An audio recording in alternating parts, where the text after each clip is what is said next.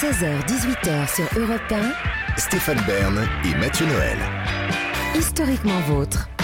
Aujourd'hui, dans Historiquement Vôtre, on évoque des dames qui manient les bonnes manières. Après Anne de France et Anaïs de Bassanville, vous nous brossez, Mathieu, le portrait à 99% vrai, en tout cas je l'espère, de la reine des bonnes manières, la baronne Nadine de Rothschild. Si vous n'avez pas les codes, un dîner chez Stéphane Bern peut vite virer au cauchemar.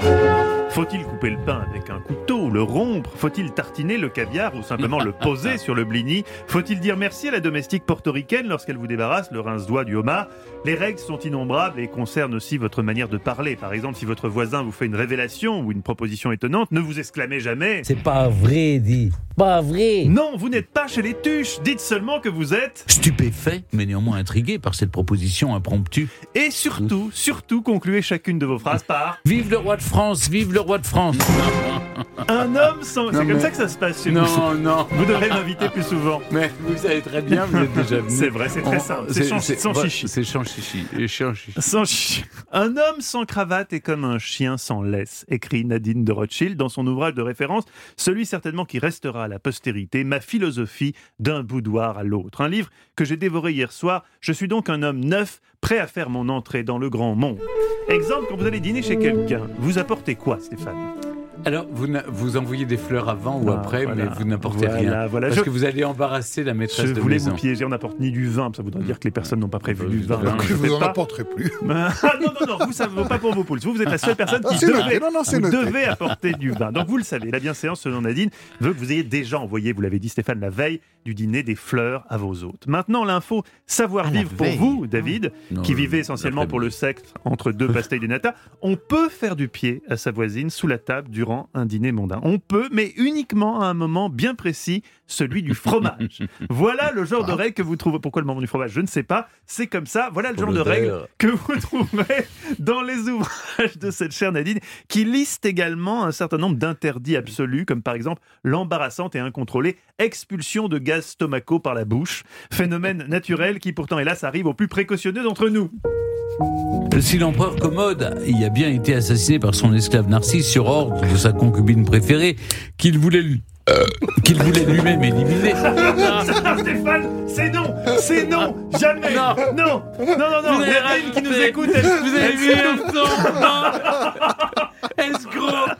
rajouté un son Ah Pas non du tout. C'est l'original, Je le Nadine, sais, si tu nous bien. écoutes. Madame la baronne, excusez-le. Ah non Ah non, vous La êtes, baronne est consternée. vous êtes pas possible. Nadine Nelly Jeannette L'Hôpitalier voit le jour en avril 1932 à Saint-Quentin, dans l'Aisne. Issue d'un milieu plus que modeste, son enfance est marquée par l'absence de son père, dont elle ne connaîtra jamais l'identité. À la maison, on écoute peu Aïdine, mais oh, tu peux couper donc la musique. Sa mère est ouvrière, son beau-père gardien de la paix. La famille vit sans eau courante. Pour couronner le tout, Nadine se trouve laide, on la surnomme le fil de fer à l'école. Son premier amour est un chiffonnier et les fleurs qu'il lui offre, eh bien, il les a récupérées dans la poubelle du quartier. À 14 ans, Nadine arrête l'école et devient femme de ménage puis ouvrière chez Peugeot. Un soir, elle tombe par hasard sur un livre de Louise Dalg qui changera à jamais le cours de sa vie. Un livre sur le savoir-vivre. C'est le déclic. Les bonnes manières, c'est son truc. Elle découvre par exemple qu'on ne dit jamais bon appétit puisque ça renvoie à quelque chose qui se passe dans notre bidou et que tout ce qui se passe dans notre bidou ne doit jamais être mentionné à table. Rapidement, elle bazarde le chiffonnier et rêve de conquérir Paris. Très vite, elle prend le pseudonyme de Nadine Tallier et s'essaye à tout.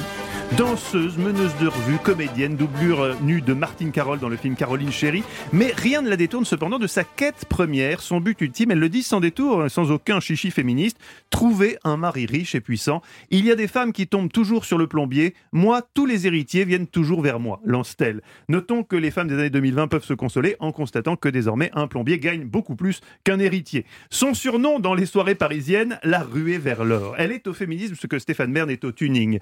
Et elle dérange. La presse la qualifie d'ingénue perverse. Puis, en janvier 1960, au cours d'un dîner, elle fait la rencontre de quelqu'un qui va tout changer, Stéphane. C'est moi. Non, pas vous, pas vous. Le célèbre banquier Edmond de Rothschild, qui va la séduire par sa drôlerie. Peut-être un peu avec sa thune aussi, mais surtout par sa drôlerie. Elle va adorer ses sarcasmes. En effet, arrivant au dîner, il la regarde et lui dit Vous portez un beau diamant. Dommage qu'il soit faux. Nadine est piquée au vif et elle adore ça, elle est conquise. Voyant l'alliance de Rothschild finement cachée dans une boîte à pilules, elle lui rétorque alors Elle est belle votre alliance. Dommage qu'elle soit mise au mauvais endroit.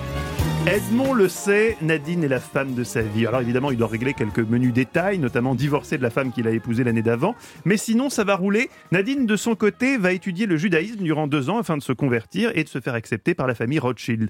Nos tourtereaux finissent par s'épouser en juin 63. Un mois plus tard, leur fils Benjamin voit le jour et Nadine décide de mettre un terme à sa carrière d'actrice pour se consacrer à sa famille. Elle le dit, et notez-le bien, chères auditrices progressistes parmi lesquelles ma femme, la femme est faite pour plaire et pour écouter son mari quand il rentre. Par ailleurs, la femme doit veiller à ne pas assommer son mari par sa conversation. L'art de la conversation tient en deux mots, A et O. Des exclamations comme ça, Oh. polies, si j'avais Oh. su Ah plus oui. tôt. En 73, Nadine fait une berne. Elle part en mission sauvetage du patrimoine en faisant l'acquisition du château de Malmaison à Mouly, domaine viticole laissé à l'abandon avec seulement un hectare de vignes exploitables. Aujourd'hui, je crois qu'ils ont un peu plus d'un hectare et que c'est pas dégueu, hein, Olivier. Vous me confirmez ouais. Il y a eu du bon travail qui a été fait. Hein. Et puis surtout, ils sont actionnaires d'une autre très grande propriété, euh, Lafitte Rothschild. Lafitte Rothschild. Je sais que Stéphane en a plein sa cave. Oui, Stéphane est, Avait. est bien Ça, c'est doté. tout passé. Ah, Maintenant, fini. il a l'argent qui correspond. tout vendu. Qui a déjà été dépensé Eh oui. en travaux, Bien en, sûr. en maçonnerie. Mm, c'est Revenons dommage. à Nadine. Oui, si Parallèlement. Nadine écrit. Elle écrit une biographie, une autobiographie, un roman et un premier guide de savoir-vivre. Femme un jour, femme toujours. Suivront le bonheur de séduire, l'art de réussir, savoir-vivre du 21e siècle, bonne manière, réussir l'éducation de nos enfants ou encore le fameux ma philosophie d'un boudoir à l'autre.